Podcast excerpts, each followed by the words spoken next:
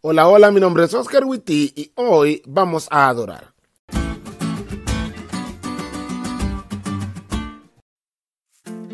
El versículo de memoria de esta semana no solo está fácil de aprender, sino que también está bonito.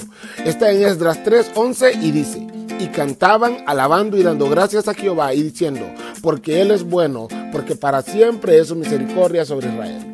Espero que al aprenderte este versículo desarrolles esa gratitud que solo aquellos que conocen de verdad a Dios pueden tener. Mi esposa y yo ya cumplimos casi un mes y medio de casado. ¡Tan rápido! No sé, a mí también me ha pasado volando.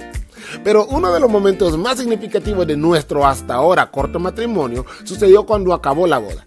Cansados como estábamos y al quedarnos solos con los regalos y la comida que no pudimos comer por el ajetreo del evento, antes de abrir los regalos, comer, cosa que ya necesitábamos, o dormir, oramos. Esa oración fue especial. Fue la primera oración que como casados elevábamos a Dios. Oramos para pedirle a Dios que nuestro matrimonio durara lo que dura la eternidad. Y ya llevamos un mes y medio, ¿eh? así que ahí la llevamos. Oramos para que Él nos ayudara a hacer bendición para los demás, pero también oramos para agradecer. Esa noche estábamos tan agradecidos que cuando estuvimos solos, lo primero que hicimos fue orar para agradecer. Y te cuento esto no porque somos santos ni un ejemplo de pareja, sino porque Dios fue tan bueno y su misericordia perdonó tantos errores nuestros que cuando ya por fin estábamos casados queríamos agradecer y dedicar nuestro matrimonio a Dios. Por eso me sentí identificado con el pueblo de Israel. Porque sí, era una costumbre judía dedicar cosas a Dios, el templo, un muro de la ciudad o los edificios públicos.